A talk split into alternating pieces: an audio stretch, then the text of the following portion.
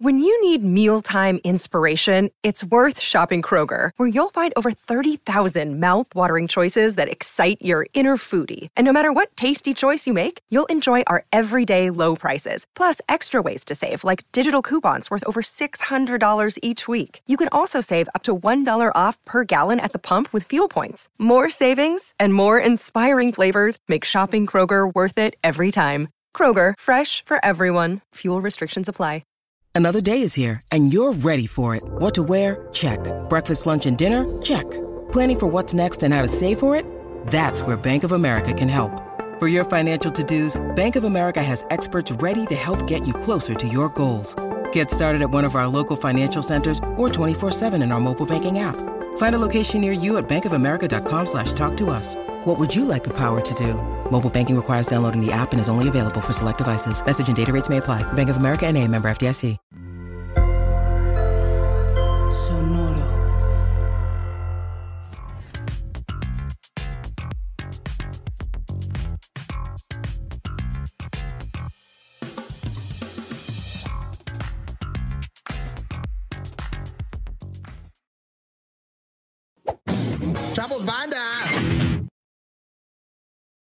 ¿Qué tal mis estimados herejes? Bienvenidos a Herejes, el podcast, un espacio para conocer y discutir tópicos históricos, científicos, filosóficos, de actualidad y cultura popular desde el pensamiento crítico y la evidencia disponible, intentando siempre encontrar el humor y el punto medio. Amigos, ya no sé, ya no tengo la duda de si esto todavía sale durante diciembre, eh, estoy perdido en el tiempo. Sí, el 25 pero- de hecho. Sale en Navidad, feliz Navidad, feliz Hanukkah, eh, feliz Ah, feliz Saturnalia. Navidad, feliz El- lo que el festejen. El propio, el propio 24 está saliendo esto, así que. No, el 25, perdón, el propio 25, está saliendo ok, esto. Sí. Feliz. Navidad, amigos. Feliz Navidad. Eh, a ver cuántos de ustedes se encuentran abajo de su arbolito al corsario. Este, vamos a presentar a los, a los coanfitriones, hermanos, amigos y abogados del diablo, comenzando por Alejandro Vázquez Aspilicueta, el Vasco. Qué bonito está quedando tu estudio. Cada vez te veo más enfocado, eh, viste, más viste, guapo, viste. más rosa. Más rosa estoy. Ahora estoy más rosa que rojo. Igual logré bajar un poquito el color diabólico. Eh, bueno, feliz Navidad. Quiero saludar mucho a todos los haters porque publiqué una foto eh, de un pesebre o, o como se le diga en, en México. ¿Cómo le Sí, dicen pesebre. en México a los pese- Ujú. pesebre? Que hizo mi madre y yo lo puse como una, una Ah, sí la vi, cuestión sí vi. artística. Mi madre atea, Ajá. yo ateo, pero el pesebre está muy bonito y lo subí y, y recibí mucho amor, la mayoría, la inmensa mayoría, y también algo de rechazo. Y ese rechazo está tan vinculado con lo que vamos a hablar en el episodio de hoy que muchas gracias por recordarme por qué teníamos que hacer el episodio Sí. de hoy. Qué bonito, qué bonito. Y este, vayan y denle like a, a esta rara fotografía del arte de Vivi Aspilicueta. Casi no, no sube imágenes de, de lo que no, sí, tiene una cuenta, pará, tiene una cuenta. eh, que ahora la va a poner acá abajo Isaac porque no me la Ah, acuerdo. mira, yo en, no la la que tengo. está- en la que están todas sus, sus obras de arte. Eh, creo que es porque lo hace con su socia Graciela. Eh. Bueno, de acá abajo va a estar, así que vayan y suscriban y síganla, síganla siguen que hacen cosas muy bonitas. Nos siguen. Sí, nos siguen, Sí, sí, nos sí. siguen por Instagram, sí, sí. Ok, bueno, ahí vamos a ponerle su follow. Continuemos presentando al comandante Shepard de este Normandy llamado Herejes el Podcast. ¿Qué pasó, mi querido Bobby? Oye, ¿Cómo estás? muy contento, güey, por el tema de hoy, por la invitada, y ahorita la vas a presentar, pero fíjate que te quería platicar, güey, a ti en particular, que no, tenía mucho rato en el que estaba eh, como, sí, eh, como queriendo platicarles del escepticismo empático que estoy practicando últimamente con las creencias futbolísticas de Vasco. güey. A ver, cuéntame de eso. Es algo impresionante, güey. Yo más bien creo que es este un escepticismo antipático Sí, es antipático. por las pruebas que, que se me han presentado. Híjole. Sí, sí, empático es Roberto que no lo puso a prueba ni Sí, no, no, directamente. yo lo puse No, a prueba. tiempo. Una Yo no vez, lo una creía, vez güey. iba a jugar Vélez, creo que una semi, y le dije a Vasco de broma, van a perder. Y uff, no, no le gustó, me dijo, no me gustó, y desde ahí dije, no le vuelvo a decir Pero nada. si dices que van a perder, si le gusta, ese es el punto. No sé, algo No, le dije, algo le dije y no le gustó. Bueno, dije, no, se no entiendo nada, pero bueno, preséntanos mejor a la invitada. Claro que sí, miren, eh, tengo mucho miedo porque es, es, un apellido difícil, a ver si no lo hago todo mal. Tenemos de invitada a Pamela Snieskin, que lo dije bien, por favor, este, alguien confía. Ah, sí, sí, sí, lo dijiste bien. Ella es psicóloga y tanatóloga con experiencia en psicología perinatal en mujeres embarazadas de alto riesgo o con patologías fetales.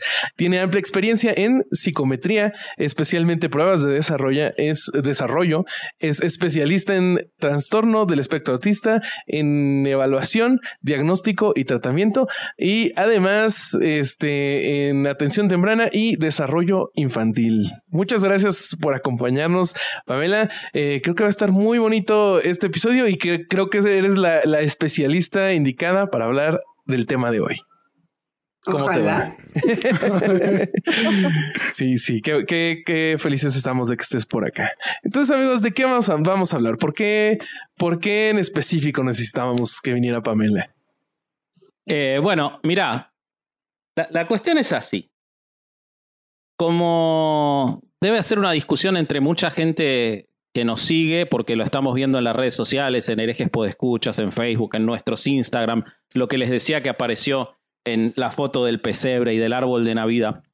Hay todo un planteo que vamos a tratar de, dilucidar un poquito hoy o de poner este, algunas luces sobre, sobre el tema entre los grupos de escépticos, de agnósticos, de ateos, que tiene que ver con si está bien o está mal que cuando nosotros planteamos nuestra condición de escépticos, de ateos, como se le quiera decir, o donde se ubiquen ustedes, igualmente eh, llevar adelante en los niños la creencia de la existencia en Santa Claus o Papá Noel, como le decimos nosotros. Yo me, niego a decir Santa Claus, para mí es Papá Noel.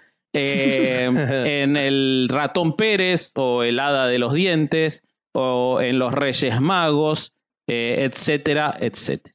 Hay toda una cantidad de gente que es muy contundente en cuanto a decir que no lo hacen y que quien lo hace es absolutamente contradictorio con su ateísmo.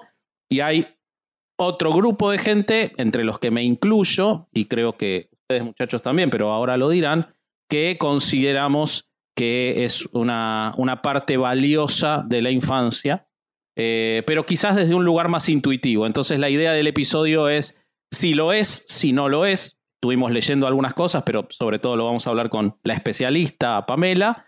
Eh, ¿Y por qué? ¿No? Eh, entonces, ese, ese, sería el planteamiento inicial. Entonces quería iniciar con una dinámica con mis dos compañeros y por supuesto con Pamela también si tiene ganas, pero eso solamente queda librado a si quiere o no. Que me gustaría que me cuenten, y yo también contar, eh, cómo fue que ustedes se enteraron que no existía Santa Claus. Mm, Ok, ¿quieres empezar, Corsario, o empiezo yo? ¿Yo empiezo? Bueno, si quieres. ¿Y qué les pasó, no? ¿Y qué sensaciones tuvieron? No solo cómo fue, sino cómo fue para ustedes, digamos. Ok.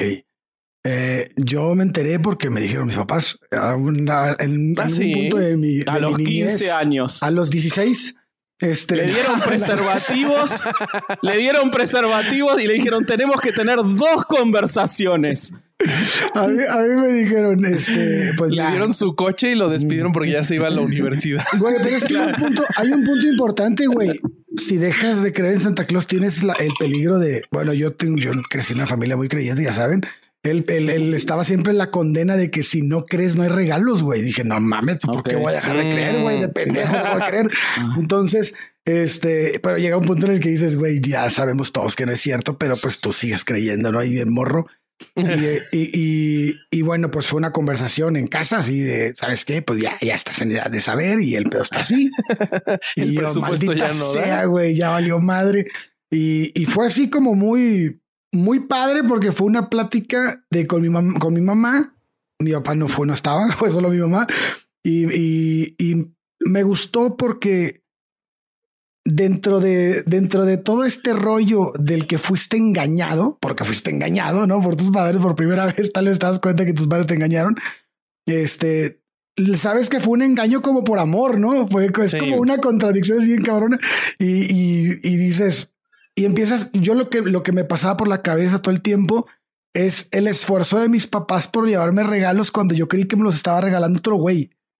Entonces, cuando tú ves eso en retrospectiva, para mí fue como, no manches, se la rifaron bien cabrón, güey. O sea, y, y, ese pensamiento no me lo quité hasta ahora. O sea, ahora que lo hago yo de adulto, que ya tengo mi hijo, este, entiendo muchas cosas que hacían ellos, ¿no? Que esta parte de esconderlos, esta parte de, de, de, de tratar de cuidar y que no se dé cuenta, este, porque creo que es una parte del desarrollo que aunque yo no, aunque me lo, me lo dijo mi mamá en un punto, yo ya sabía, güey, o sea, dentro de mí decía, esto es imposible, cabrón, no mames, no, no hay manera en la que esto, de que esto sea real y además todos tus compañeros en la escuela ya hay muchos que saben desde primera primaria, güey, y entonces, este, creo que esta parte de aterrizar cosas que son, eh, pues, creencias, güey, que, que, que en algún punto te hicieron feliz y darte cuenta que no son verdad,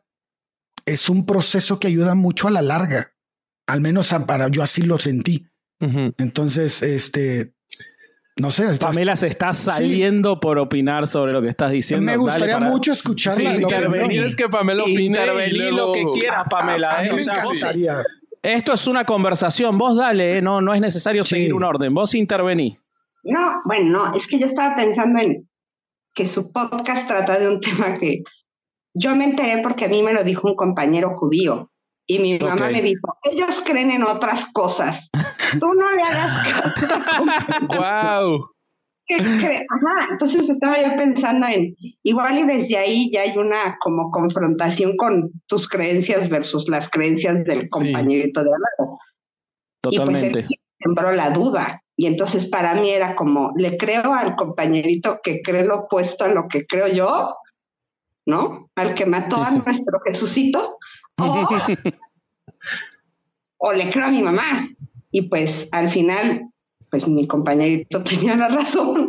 Claro. Era como, sí. Este, o sea, sí, porque también creo que en México Santa Claus está ya como muy cosido con la Navidad, que es un componente pues religioso. Claro. Me parece que vienen de la mano. Entonces, cuando mi mamá me decía él cree en algo diferente, ya estaba metiendo a Santa Claus como con otros temas más profundos. Sí, lo estaba haciendo más macro, ¿no? Más como te estás ah. poniendo, te estás poniendo en duda toda nuestra, nuestra idiosincrasia. Sí, y que no te vayas como hilo de media, ¿no? Si ya no crees en Santa, entonces puedes empezar a decir, ¿y qué más no es real, no? Porque entonces ya ahí se mueren, pues, el ratón de los dientes y el conejo de Pascua y pues, en una a ese me faltó. Se muere tu religión, ¿no? sí, sí, sí, sí, sí, sí, sí, totalmente. Y, los, y los niños están como todo el tiempo buscando, este, confirmar ese sesgo de confirmación, ¿no? Porque aunque no lo no se dan cuenta, como que tu idea es creer por el beneficio que te da creer, ¿no? Y esto no cambia en los adultos. Entonces, este es interesante el punto de cómo un niño a esta edad que, que, empieza a cuestionarse. Les platicaba el otro día lo de Diego con los huevos del ratón de, de, los huevos, el, conejo de los huevos de Pascua. El ratón de los huevos. El ratón de los huevos caídos. Sí, sí, sí, sí. Sí, sí, sí, sí. Es una cosa muy rara. La que... Le estás dejando literatura que no debería. Sí, sí, eh, sí. Licenciada, ocúpese de esto, porque está, está, recibiendo información que no debería, Diego. Quiero preguntar como quién le deja los huevos a quién. Y quién le da claro, Sí, sí, sí, sí, sí, sí, El ratón de los huevos en la cara, una cosa rarísima.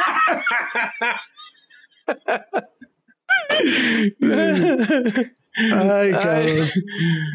bueno, entonces es como una edad en la que quieres eh, confirmar muchas cosas. Ayer Diego me decía que una niña le dijo que los Pokémon sí existían, entonces sí existen en realidad, a pesar de que le hemos dicho mil veces que no existen. Con una persona que le dijo que sí existe, que era de su edad, él ya dijo, de aquí me voy a agarrar porque yo quiero que sean reales. Claro. ¿No?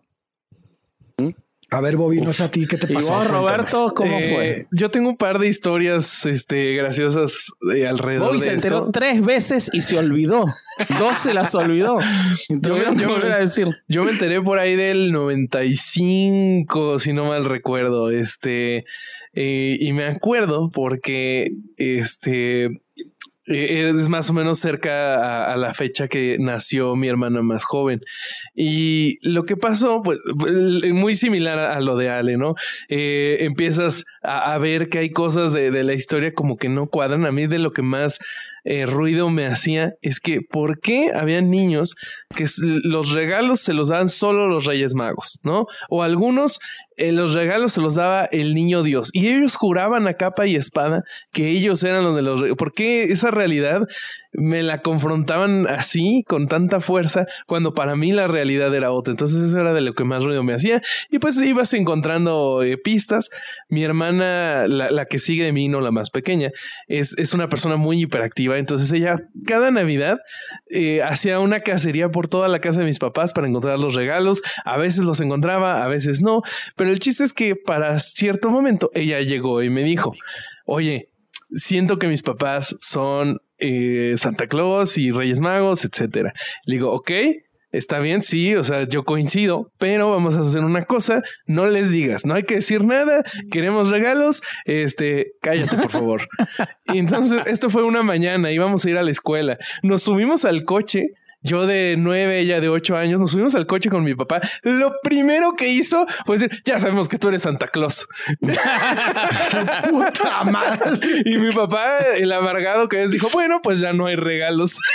Entonces- y entonces me acuerdo mucho de esto porque como ya había nacido mi hermana más pequeña, pues tuvimos que hacer todavía el, el teatro para, para ahora a Ah, en ella. eso están mis dos hijos. mis dos hijos están ahora en esa, en el Sí. teatro por la más chiquita. sí, Pero sí, sí. entonces eso hacía que a nosotros nos siguieran dando regalos a pesar de no creer. Pero fíjate Y- cómo estás practicando, eso me le tocó a mi hermano y a mí con mi hermana, y es prácticamente el escepticismo empático. Ya sabes Totalmente. que no, no que como no tú existe. con Vasco en el fútbol. No como yo con Vasco en el fútbol. Pero Vasco ya tiene 41 años que no mami. Pero el, el- Sí, hace 36 que no ganamos un mundial. ¿Qué te cuesta? Que para cuando salió esto ya algo pasó. No sé si bueno o malo. No sé si sigo, no sé si No, sigo vivo. espérate. No, te odio. Este, y, y la otra cosa que nos pasó eh, a, a mis hermanas y a mí es que a mí, a mí sí me pasó esto, ¿no? De, de que dices, ok, no existe Santa Claus, por lo tanto, Reyes Magos y todo lo demás, pues también es, es, es algo similar. Pero a mi hermana más chiquita no le pasó eso.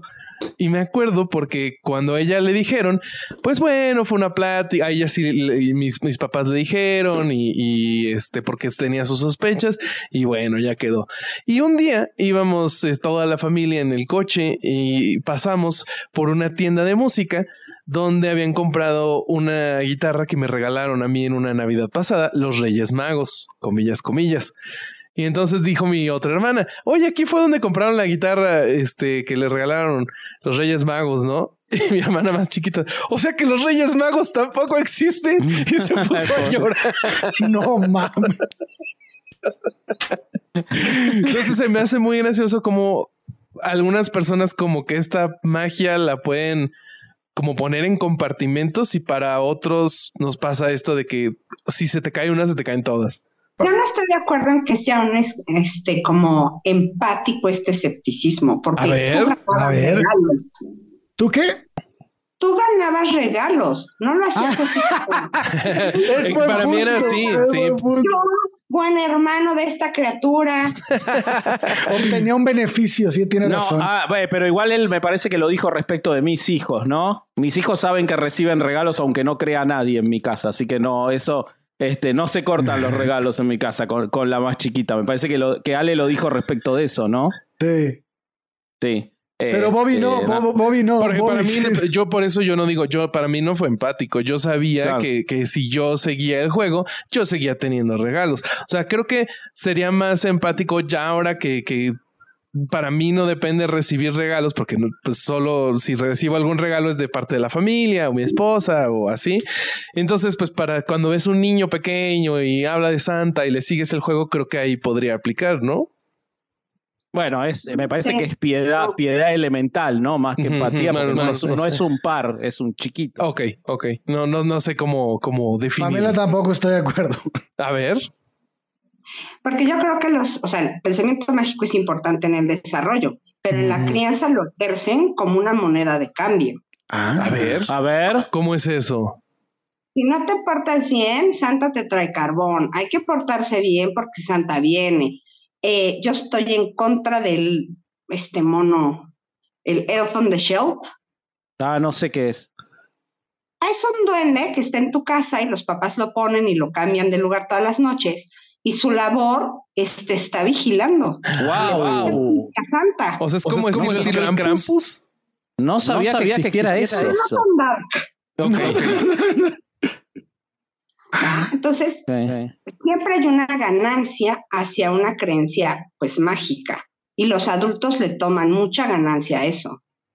Y también hay una retroalimentación, porque llega el niño, sale y dice, a mí Santa me trajo el Xbox 5000 Plus. Y el papá en silencio dice, ¿a poco no soy el mejor papá? Porque al niño de al lado Santa le trajo un carro. le tocó el Xbox 5000 Plus.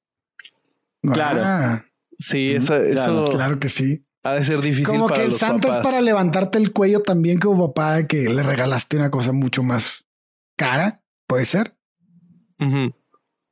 Claro que te da satisfacción. O sea, Sí. que Pero- te pida un Xbox y se lo puedas dar, eso es una retroalimentación en la creencia durísima. Imagínate, te piden un, un Xbox y no te alcanza, tú le tienes que justificar a tu hijo por qué a Santa no le trajo lo que le pidió específicamente el niño. Y por Sobre otro todo- lado, y, perdón, y por otro lado están todos los, niños que, que de escasos recursos que no reciben un solo regalo, que piensan que no lo reciben porque se fueron olvidados por Santa. Eso, eso hace poquito que, que nos pidieron de juntar, bueno, el año pasado nos pidieron comprar este regalos para niños de escasos recursos y, nos, y ese era el argumento. Decían, es que deberían de ver cómo se sienten olvidados por Santa porque pues ellos tienen en la cabeza que va a llegar y no llega a veces. Look, Bumble knows you're exhausted by dating.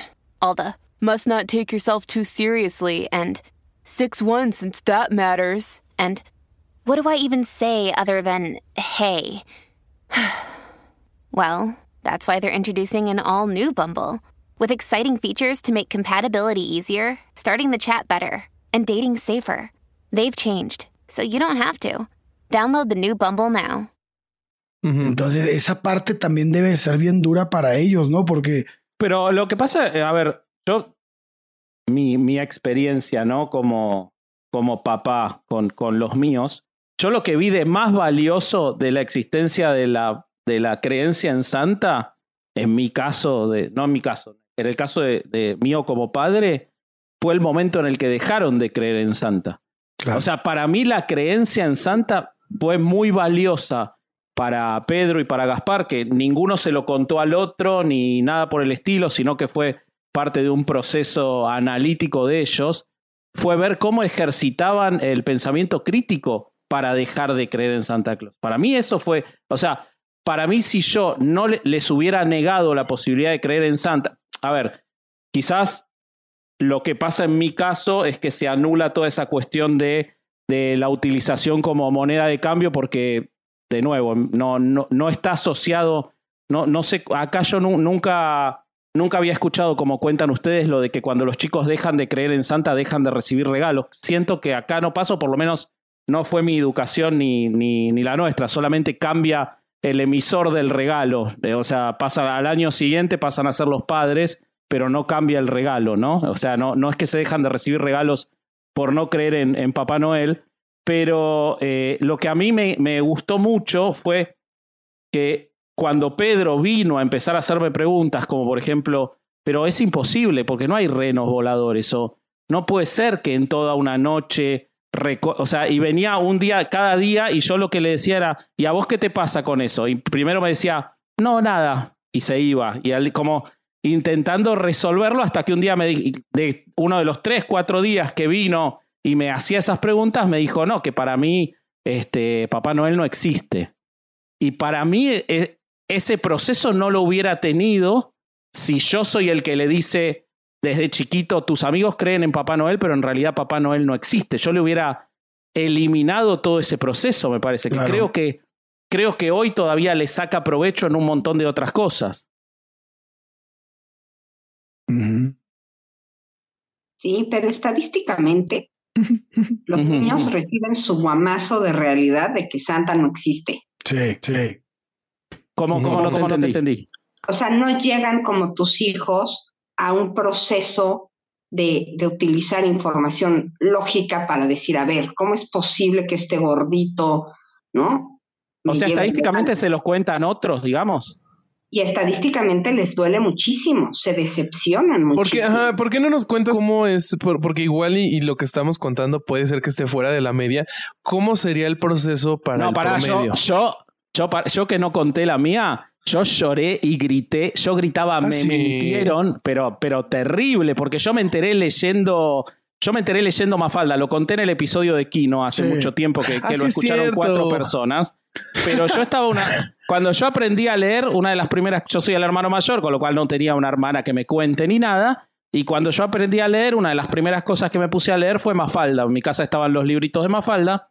Y hay un episodio, una tira de Mafalda en la que el padre está escondiendo los regalos de Reyes Magos. Y cuando yo leí eso, ponele tendría siete, una cosa así.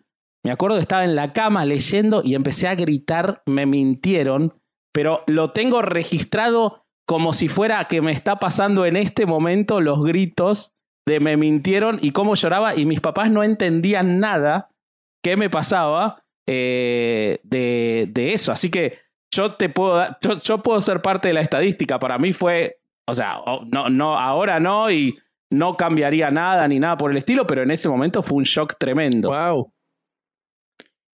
Yo Pero quiero este- escuchar más de eso. Entonces, Pamela, ¿eso sería más o menos más cercano al promedio de, de niños? Sí, por supuesto. Porque además eso abre varias puertas. Uno, o sea, los papás sí hacen mucho esfuerzo por conseguir ese regalo. Cuando se, ¿no? Como que se desvela el tema de Santa Claus, ya los papás pueden usar el argumento de, pues ya no hay ese juguete, te compro otro, ¿cuál quieres? O sea, puedes negociar con el niño. Claro. Santa no negocia. Santa es yo le pido a Santa y Santa trae. Claro. ¿va? Y la otra es, o sea, Alejandro lo cuenta después de que ya lo pensó, Sí. pero en ese instante, ¿no? Como, decía Vasco, me mintieron. Pues sí, te das cuenta que tus papás te vieron la cara por años. Sí.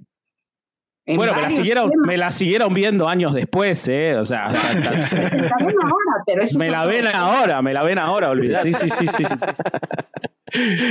Pero también hablas de, pues, este vínculo de que se basa en la confianza, pues, ¿qué pasó ahí? Los primeros que mienten son los papás. ¿sí? Claro. claro.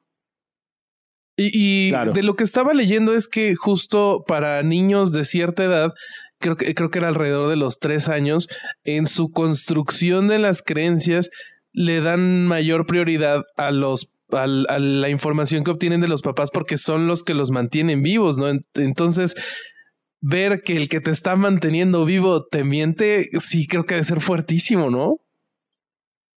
Sí, porque además, entonces entraríamos en un tema muy complejo de cómo, cómo nos desarrollamos como sociedad en general, sin importar de dónde seamos, donde la confianza sí se basa en creer mentiras.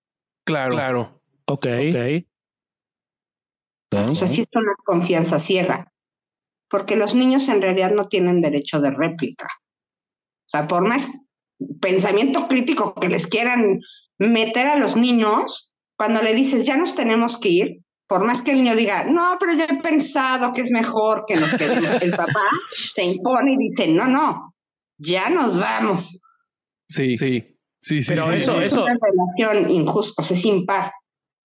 Sí. Pero eso pa- pasa, excede a la relación padre-hijo, ¿no? Las relaciones de poder en, en la sociedad eh, se constituyen así en un montón de cosas, ¿no? ¿sí? O sea, es- se una muestra. Desde, desde chiquitito. Claro, es una muestra.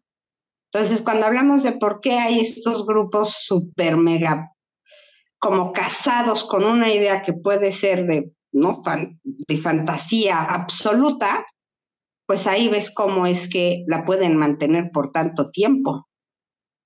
Mm. Porque Pamela, hay una Pamela. relación de poder y porque hay fantasía y porque hay ganancias secundarias. Claro. Pamela, y te hago una pregunta, la- eh, por contraposición, ¿no? Eh, porque es justamente el tema del, del todos los planteos que llevan a que hiciéramos este episodio, como decía al principio. el decirle a un chico, no, Santa Claus no, o sea, tú, no, me vinieron mis amiguitos y me hablaron de un Santa Claus. No, eso no existe. O vino la abuela y me habló de Santa No, eso no existe. En esta casa no, no participamos en eso porque eso no existe. Eh, ¿Cómo, ¿Qué ocurre con eso, con el desarrollo del pensamiento mágico de, un chico eh, eh, excediendo ese punto? Es decir, el, y, qué ocurre también con la sociabilización de ese chico, ¿no? Que quizás no es el tema del episodio, pero me parece que es interesante, en, el sentido de no le estás diciendo, bueno, vos no, yo no te voy a mentir a vos, yo te voy a decir la verdad, Santa Claus no existe, pero necesito que vos le mientas a todos tus demás amiguitos cuando te dicen que Santa Claus existe, o necesito que vos desilusiones a tus demás amiguitos diciendo la verdad. ¿Cómo, qué, cómo funciona eso? Bueno, es que no existen los absolutos en la infancia. Entonces tú le puedes decir que no existe Santa, pero el niño tiene pensamiento mágico y creerá en otra cosa. O sea, de entrada cree que su papá es el mejor hombre del planeta, aunque sea un patán. O sea, no, no, es el caso de mis hijos. ¿No eres un patán o no eres el mejor hombre del planeta? Ya no entendí. No, no, soy un patán, soy un patán. ah, ok, ok. No, o sea, el pensamiento mágico te sirve también para llenar huecos. Claro. Siempre tenemos que creer en algo.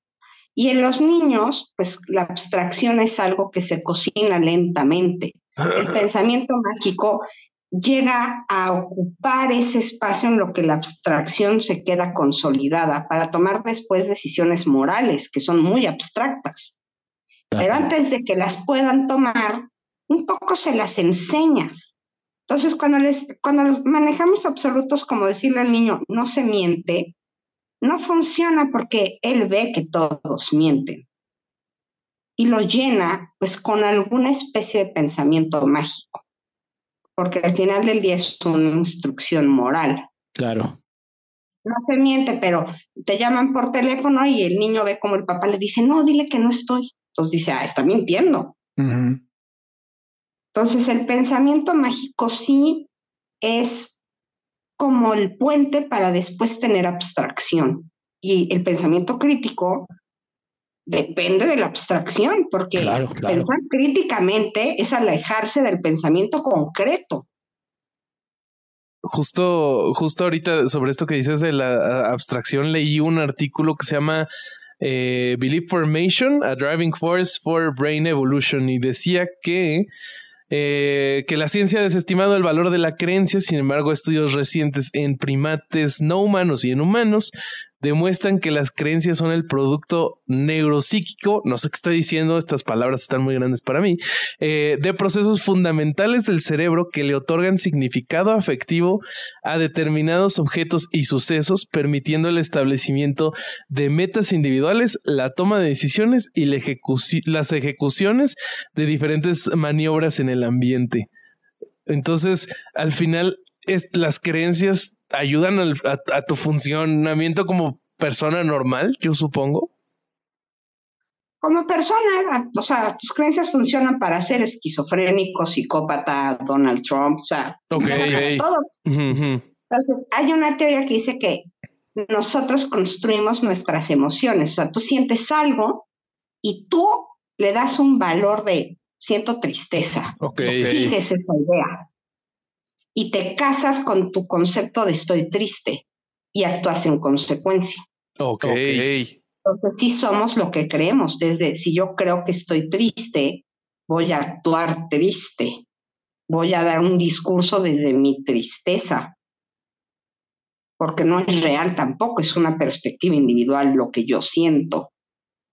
y eso es abstracto. Claro. Ok. Ok, y, volviendo a la idea del, de, la cuestión del pensamiento mágico en, en, ese sentido de lo que vos decís, ¿no? las emociones son personales, eh, todos trabajamos con un cuerpo de creencias. ¿Qué pasa en la infancia con eh, lo que yo te preguntaba respecto de si nosotros le decimos que no existe o cuando se entera que no existe y tenemos que trabajar en un segundo paso, que es sus amiguitos creen que existe, ¿no? Y creo que eso es después algo que puede desarrollar en el futuro el cómo nos vinculamos con las creencias de los otros. ¿no? De, de los, eh, como adultos, ¿no? Como- eh, porque no deja de ser un chico que tiene un amiguito que sí cree en Santa Claus cuando él ya dejó de creer. creer. Eh, ¿qué, cómo- No, cómo- ¿Qué pero no. pasa, ¿Qué con, eso? Esto funciona por jerarquías. El niño primero le crea ver, su entorno social. O sea, lo que importa en un niño es la jerarquía de sus papás. En el adolescente importan los amigos, lo que Sí, crean sí. los amigos. Entonces, si mi papá me está diciendo que no cree en Santa y que Santa no existe, yo estoy más vinculada con el- el concepto de mi papá que con el concepto de mi amigo. No, no, pero mi, mi pregunta no va a, a quién le voy a creer, sino a qué hace ese chico con, el, con la creencia del amigo. No hace nada, la, la, la pone como, eso crees tú, pero lo que importa es lo que creo yo. Todavía no hay este juego. Porque lo mismo discuten sobre quién es mejor, si Batman o Spider-Man, los Pokémones. O sea, los niños siempre tienen esas pláticas. Todo el tiempo se están pichando sus creencias. Ok. Ah, qué bueno está eso. de- Wow, wow. Yo creo que el River es mejor. No, para mí es Boca. Ninguno es mejor que o el otro, no importa. No, son dos porquerías, River y Boca. Yo lo sé, pero desde ahí estás poniendo una postura de qué crees tú. Y ningún niño tiene pensamiento crítico de qué de equipo es el mejor. Su papá se lo enseña. Entonces Claro, está claro. dependiendo de la creencia de su papá y la defiende porque por desarrollo le corresponde, porque ahí pertenece. Entonces, ¿qué hacen los niños? Pues Santa no existe. Como mi caso, mi amiguito dijo, Santa no existe, y dentro de mí dije, ni voy a discutir porque es que él, él cree cosas raras, no cree lo que yo creo, y sigues adelante con la vida. Claro, Porque claro. la empatía también es abstracta y se toma mucho tiempo en desarrollar. Ah, eso está bueno. Eso está bueno, ok. Ok. Entonces, tampoco lo va, o sea, si lo llega a hacer es porque aprendió como una habilidad social, el no toques ese tema porque salimos raspados, pero empáticamente que entienda que tu creencia puede lastimar su creencia. En niños pequeños todavía no está bien desarrollado ese concepto que se llama teoría de la mente. Es decir, cuando el niño sabe que lo que él experimenta es probable que lo experimente otro y que lo sienta igual. Por eso los niños son crueles, ¿no? Sí. Ok, ok. Ok. Oye, Pamela, Son una. Ah, perdón. Mándeme, mándeme. Y Que son súper honestos, dice. Ah, sí, sí, claro, sí. Ah, una, una este, pregunta, Pamela. Justo ahorita decías que, que entonces el, el pensamiento crítico en niños, pues realmente todavía no estaría presente. ¿Hay algún cambio o, qué cambios hay en su estructura de pensamiento para que de adultos esto se pudiera eh, dar? Bueno, hay cambios desde neurológicos a partir de los seis años, porque hay una poda neurológica importante. Y luego vienen las hormonas y eso hace otros cambios en el cerebro. ¿Sí? Se van dando conforme el cerebro se conecta y hace circuitos que funcionan de manera más ágil, mm, eh, más precisos. Entonces, sí es un tema pues, que toma mucho tiempo para el cerebro. Y el pensamiento, cualquier tipo de pensamiento, el mágico, el crítico, depende de la experiencia. Entonces, a mayor experiencia, tienes como una mayor biblioteca para acceder Claro. y empezar a hilar conceptos y situaciones para tener una postura. Claro. Ahora es interesante que, que digas lo de los seis años, La poda. porque no, lo, Ok. lo- eh, eh, porque el- el- el- la ventana de tiempo, porque yo me ponía a pensar en cómo lo contaban ustedes en otros casos, y me doy cuenta, retomando el ejemplo de, de todos estos se- seres imaginarios, ¿no? Este, el ratón Pérez, el conejo de los huevos que, que en el que cree Ale y todas esas cosas. Eh, retomando ahí, este, Pamela habló de eh, a los seis años que había una poda neuronal y que se empezaba a, a- a desarrollar el pensamiento crítico, digamos, o podía empezar este, esta, estas muestras de eso.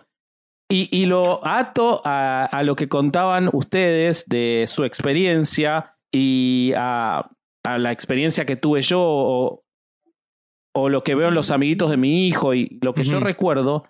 Y me da la sensación de que a esa edad es cuando ellos empiezan a hacerse las preguntas genuinas respecto de Santa Claus, los Reyes Magos Y siempre es a esa edad. Después entran todos los condicionantes, porque Alejandro, por ejemplo, dijo que dejó de creer, pero en realidad ya no creía, lo que quería era regalos. Probablemente haya sido antes, estoy pensando. Y entonces, todos esos condicionantes, me, me acuerdo mucho el caso, mi mamá siempre cuenta que cuando ella, la madre, estaba aferrada en que ella siga creyendo. Y ella le decía que le parecía que no, y la madre le decía, no, sí existe.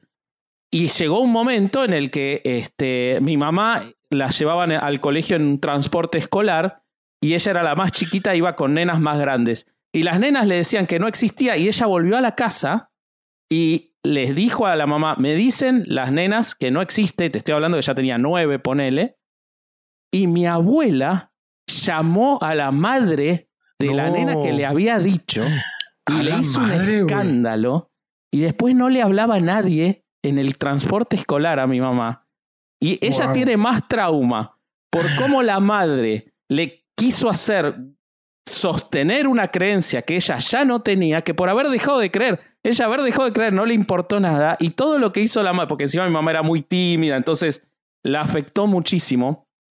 Y me parece súper interesante cómo si no le pusiéramos todos los condicionantes, capaz podría ser un proceso que lo desarrollen normalmente, el decir, bueno, esta, esta figura mágica y, y, eso se puede, se puede ir a otras figuras mágicas también, ¿no? Dios. Eh, se puede ir a otras figuras mágicas en las que, eh, digamos, este, esto no me cierra por ningún lado, pero claro, los condicionantes que metemos, las presiones que le metemos, terminan cortando ese proceso, pese incluso a esa poda neuronal, ¿no? O estoy diciendo cualquier cosa, Pamela.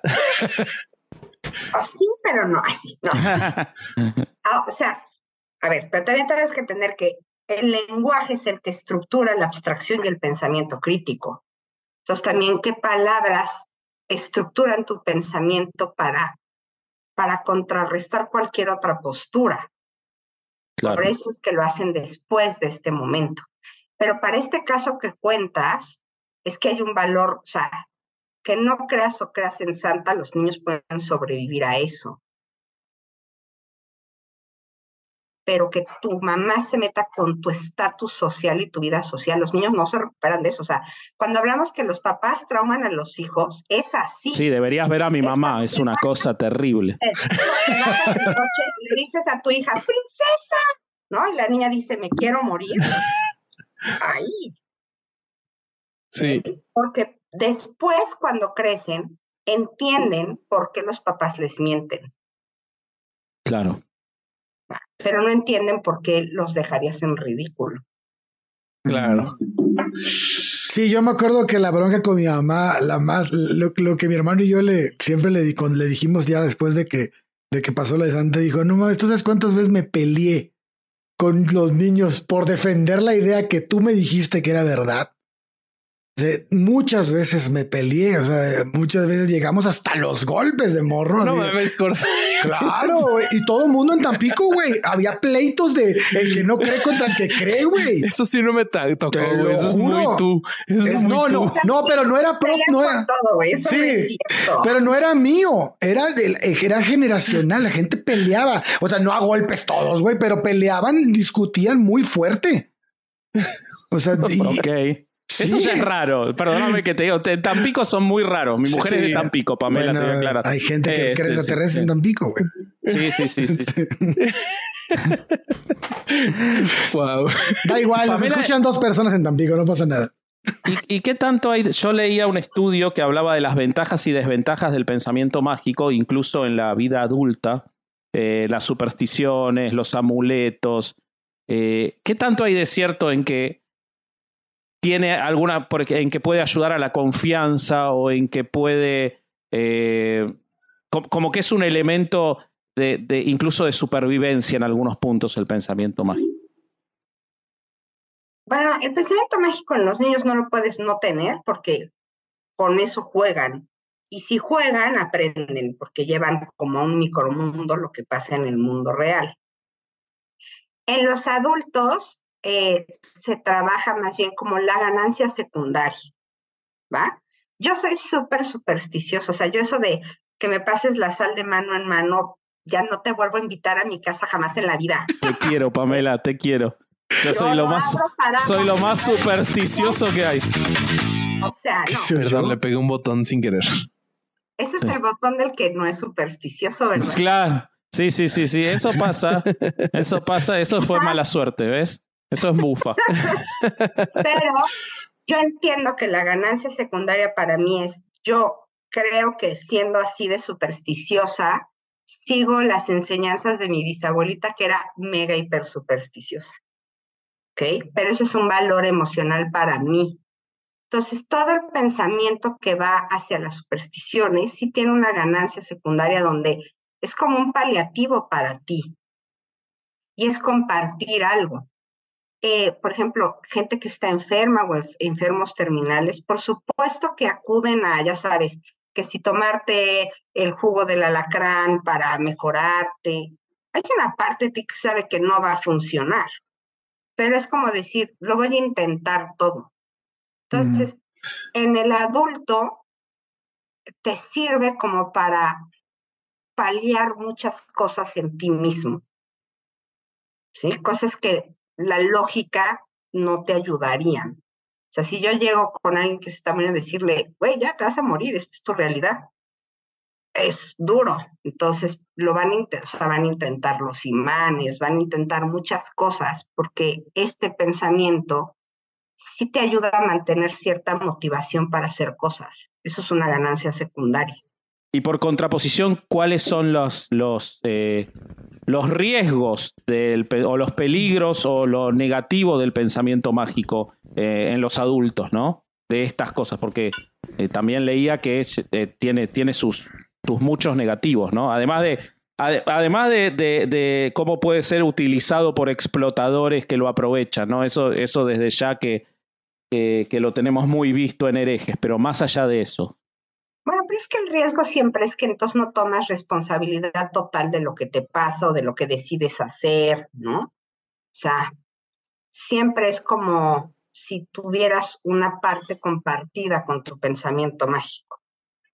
O sea, si a mí me pasan la sal en la mano y me caigo, en lugar de decir, pues yo por tarada no me fijé, decir, ah, es que el menso este me pasó la sal. Entonces, es una forma de no hacerte enteramente responsable de lo que te sucede y entender qué hay detrás de lo que te sucede. O sea, si te caes, pues es porque pues, no viste el hoyo, porque estabas distraído, porque no te funcionó la motricidad. Pero hacer ese ejercicio de voltearte a ver como responsable de lo que te pasa es muy fuerte para el desarrollo psíquico de las personas. Entonces, pues siempre es mejor compartirle la culpa a alguien. Claro. Claro, claro, claro. Okay. Los niños hacen esto, ¿eh? Cuando se pegan, como que te voltean a ver como sufre conmigo, güey, porque eres mi padre y ahora todos sufrimos. Comparten estas experiencias. Tú también habías leído algo de la ansiedad sobre los amuletos, ¿no, Vasco? Yo lo que había leído sobre los amuletos es que los amuletos pueden tener una utilidad eh, cuando eh, le dan unas, de hecho hay, hay datos estadísticos de que hay personas que eh, van con un amuleto, por ejemplo, a un examen o algo así, y tienen mayor seguridad eh, que les está dando ese amuleto, por más que el amuleto no sirva para nada, sirve para otorgarles esa seguridad. Pero la contraposición es que cuando fracasan se rompe su, en algunos casos, como su, claro, hay una construcción de lo que ellos son puesta en esa magia que cuando se rompe puede causar ansiedad, depresión eh, y puede ser muy, o sea, hay un límite muy finito entre lo, lo, útil y lo peligroso, ¿no? Pero creo que ya está contestado con todo lo que explicó sobre, sobre no hacerte responsable. para, Mí, para mí, sí, en efecto, es, hay, una, hay una ayuda como este, para las personas que están súper en, casos como este, ¿no? De muerte terminal, de enfermedades terminales y, y, todo esto.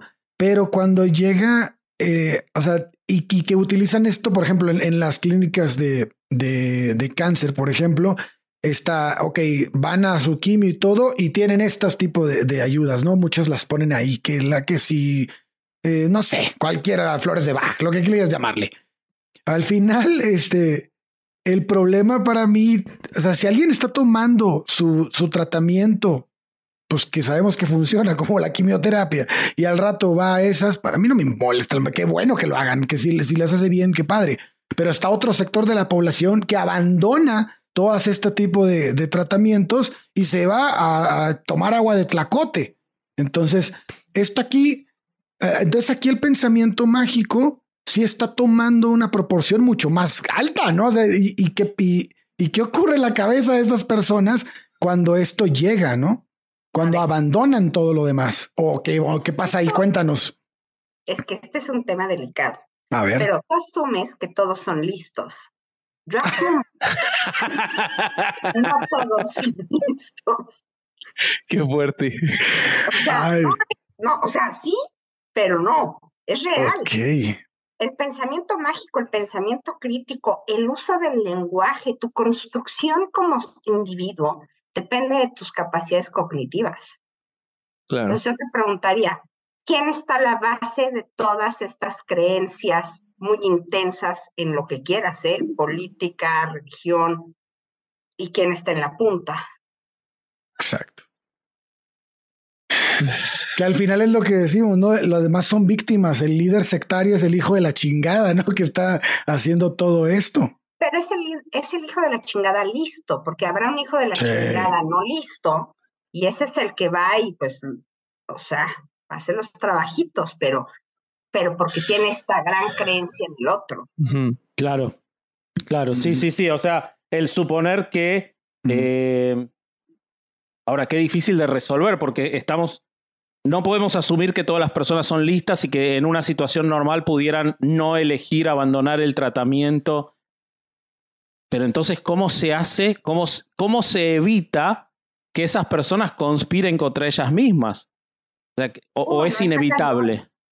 Porque además, cuando, cuando vas hacia esa creencia, no solamente, o sea, no atacas una creencia, estás atacando un sistema de creencias. Claro, totalmente. Si fuera una solita, pues es más fácil quitarla.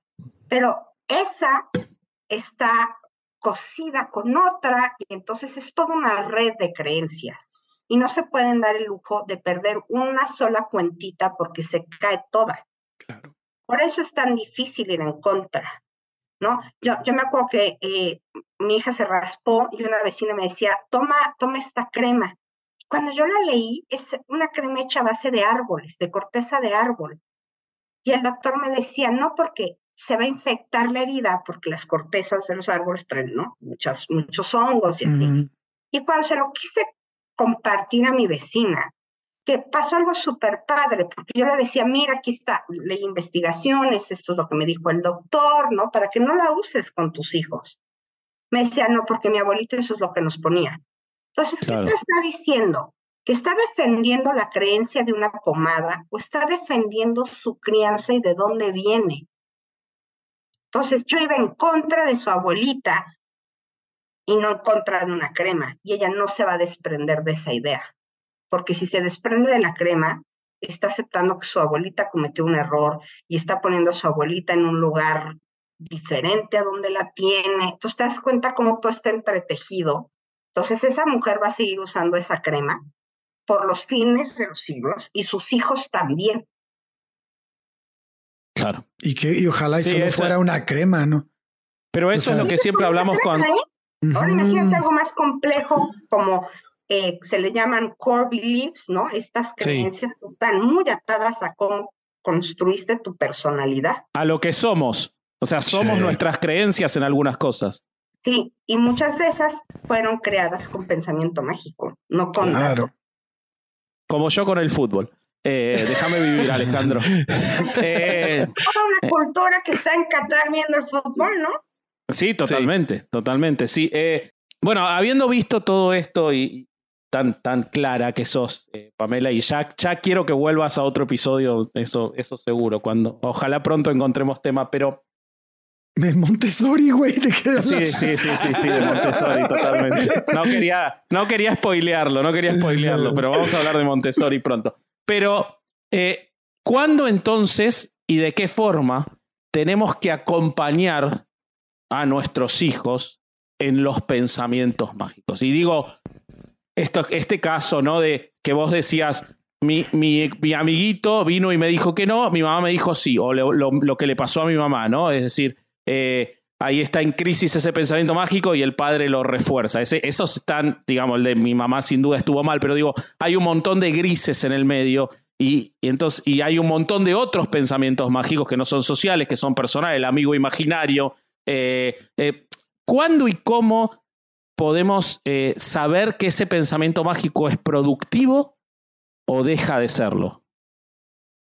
Cuando está seguro que funciona para entender el mundo que lo rodea. Wow. Ok. ¿va? Mi hija me decía, ¿por qué hay niños en la calle? ¿Por qué no le escriben a Santa y le piden una casa? Y mi Claro. esposo, que es administrador de empresas, le dio un choro y le dijo, no, mira, cuando naces, en el hospital hay una oficina de duendes y tú te anotas. Y tenemos que pagar una mensualidad. Y de esa vaca, Santa toma el dinero y ve si nos alcanza para lo que tú pides. Wow. Ok. La hizo creer en el capitalismo. Ajá, yo como de, ¿cómo? ¿Sí?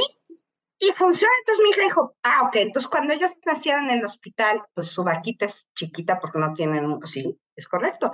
Y también eso le servía a mi hija para entender por qué había gente que no le traía Santa, porque sus papás no se anotaron en la lista. Ok. Ok, ¿va? ok, ok. Entonces, o sea, yo lo veía con cara de, ok, esta es la versión más rara de... pero le funcionó para entender muchas cosas de cómo funciona el mundo en el que ella vive. Claro. O sea, por qué hay compañeros que tienen casas más grandes, por qué hay niños que viven, ¿no? Le entendió, o sea, le dio para entender muchas otras cosas en ese momento ya futuro. Entonces, el pensamiento mágico, por eso los niños lo tienen, porque lo usan para jugar y cuando juegan, lo que están haciendo es poner en práctica cómo funciona su mundo. Por eso, si tú ves a un niño que juega con la Barbie y le dice, hola, maldita perra, ya llegué. ¿Quién crees que llega así en su casa y saluda a la mamá?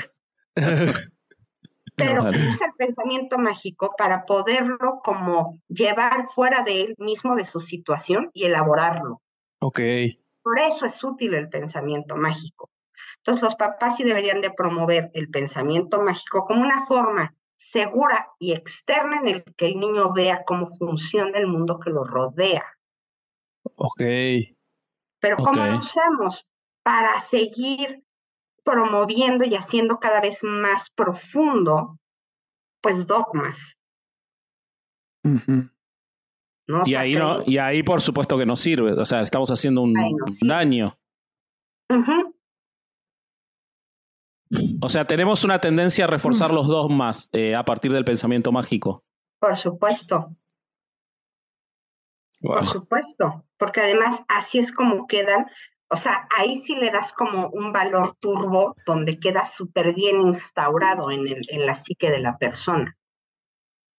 Pues los do- perdona, ¿no? Pero los dogmas parten de los padres. O sea, para un, para un chico, cualquier cosa que diga el padre es un dogma, ¿no? Casi. Digamos, a determinada edad muy chiquita. No, no tanto, ¿eh? Los ¿No? niños no son tan tontos. Son medio tontos, nada más. O sea, sí, O Ok. sea, sí saben que medio le estás viendo la cara, pero cuando ven que toda la familia se centra en eso, es muy difícil migrar de ahí, Ujú. ¿sí? Porque los papás tienden a no ser lo- la- los más coherentes en el mundo. A veces te dicen que sí, a veces te dicen que no, a veces están de buenas, a veces están de malas. El niño no sabe muy bien qué sucede con esa persona, su papá. ¿Ok? Pero, y este es Deja de analizarme, Pamela. Déjame en paz, soltame. Exacto. El papá puede estar de buenas, de malas, tener dinero, no, pero si cada domingo va a la iglesia, ese es el dogma que el niño sí ve, porque es constante. Ah, mira. y sabe que no depende del estado de humor de sus papás, de nada. Es, estamos enojados, ¿no?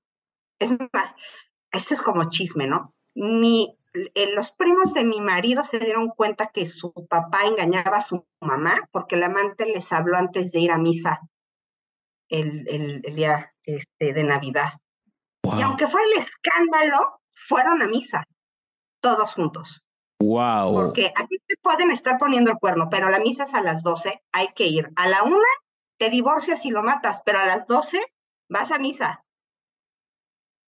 Ese es el Tremendo. pensamiento mágico, porque además es, o sea, ¿por qué queda tan bien consolidado? Porque es súper fijo. O sea, nosotros vamos a misa, tu papá me ponga el cuerno o no, esté el apocalipsis zombie o no, ¿no?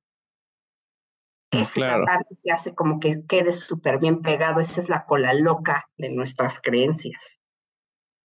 Me encanta. Tengo una pregunta más, profesora. Tengo una pregunta más, perdón. Pero me surgió por lo que estás diciendo, no puedo no hacerla. Capaz no tenés una respuesta, si no la cortamos, pero los chicos, por su propia desarrollo mental, el pensamiento mágico y de todo esto, inventan a Dios. O sea, si los padres no le hablan de Dios, los chicos piensan en la idea de un Dios, de un ser superior, creador, poderoso, o es siempre impuesto por los adultos. No, yo no le pondría el título de Dios, pero sí cuando se empieza a desarrollar la moral, que es en la adolescencia, sí empieza a haber un pensamiento de como de, de dónde vengo, hay algo superior a mí, que puede ser hasta la ciencia, ¿eh? Ujú. Claro.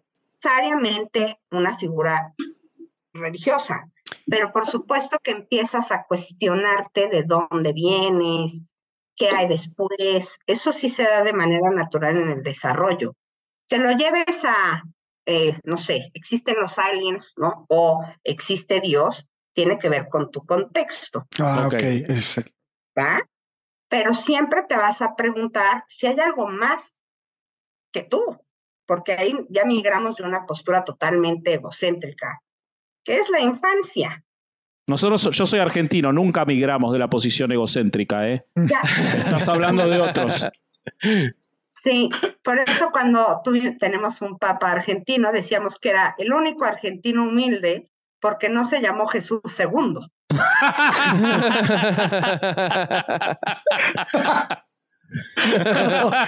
No mames. No lo sabía ese, pero es muy. Ese, ese es chiste católico. Está bueno ese. Está bueno. Muy bueno, muy bueno. Pues ahora sí llegamos a la hora, queridos amigos. Este. ¿alguna otra pregunta, querido Vasco, que quieras hacer antes No, de yo ya estoy. Yo ya estoy. Yo, Yo ya te estoy. tengo una a ti. ¿Por qué estás tan rojo? Ahora sí es una Porque- cosa.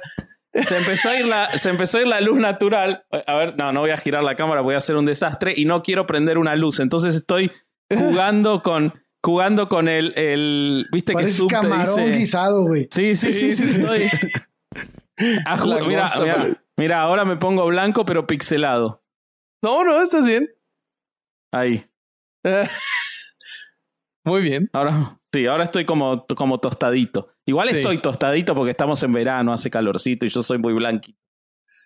Muy bien. Este, pero me estaba perturbando mucho el- lo rojo que estabas. Eh, oigan, pues si quieren para, para cerrar, le, le preguntamos a Pamela, eh, eh, ¿dónde, ¿cómo te encuentran en nuestra audiencia en redes? ¿Tienes algún proyecto del que nos quieras platicar, en, en el que nuestra audiencia te pueda seguir? Cuéntanos.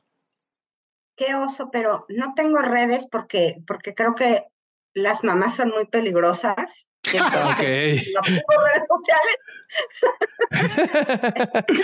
Haces bien. Ajá, les puedo pasar mi mail y me pueden contactar, pero no tengo redes porque, porque es muy peligroso ser psicólogo infantil y tener redes Ok, sociales. Muy bien. mundo. Bueno, pues Ok, me parece este, muy bien. si quieres, entonces este, ponemos tu correo en la descripción y ya si alguien tiene alguna duda o quisiera consultar algo contigo o algo así, este, ya que te escriban a tu correo. Súper. Nosotros, amigos, ¿algún anuncio que, que tenemos que anunciar este, este, ya para fin de año? Bueno, este es el último capítulo del año. Eh, vamos a iniciar enero eh, contando la verdadera historia de los Reyes Magos, así que si Uf. son el vasco de siete años, no lo escuchen el episodio porque van a tener una Si regresión son mi hermana enterándose Sí. de que dónde se compró esa guitarra, tampoco. Exacto. Eh, y, y después vamos a hablar sobre inteligencia artificial con una invitada que mucha gente Me cae quiere mal, la mucho. verdad. Sí, y mucha gente odia. Así que este, prepárense, prepárense, pero no se la pueden sacar de encima esa invitada. Eh, y nada, siga Patreon, cada- tenemos un montón de cosas eh, copadas que subimos. Eh, en Podimo ya tenemos que subir el, el show en vivo ahora, esta semana. O sea que seguro que cuando están escuchando esto se está subiendo el episodio en vivo o muy pronto. Sí. Y nada más. Ah, ahí volvió el merchandising. Volvió el Sí, merchandising. volvió, Vayan ya a nuestras volvió. redes, que está el enlace con el merch, las camisetas nuevas. Se, se pueden regalar Eh, de, este, de, de Día de Reyes ah, este, Sí, una camiseta Sí, de exactamente, herejes. exactamente. Una camiseta de herejes. Y nada, no, creo que nada más, que yo soy vasco.hereje. Este, el otro señor es corsario.hereje, yo soy bobby.hereje y este foto de amigo de no ir a misa y escuchar herejes, el podcast. Adiós. Adiós. Bye bye.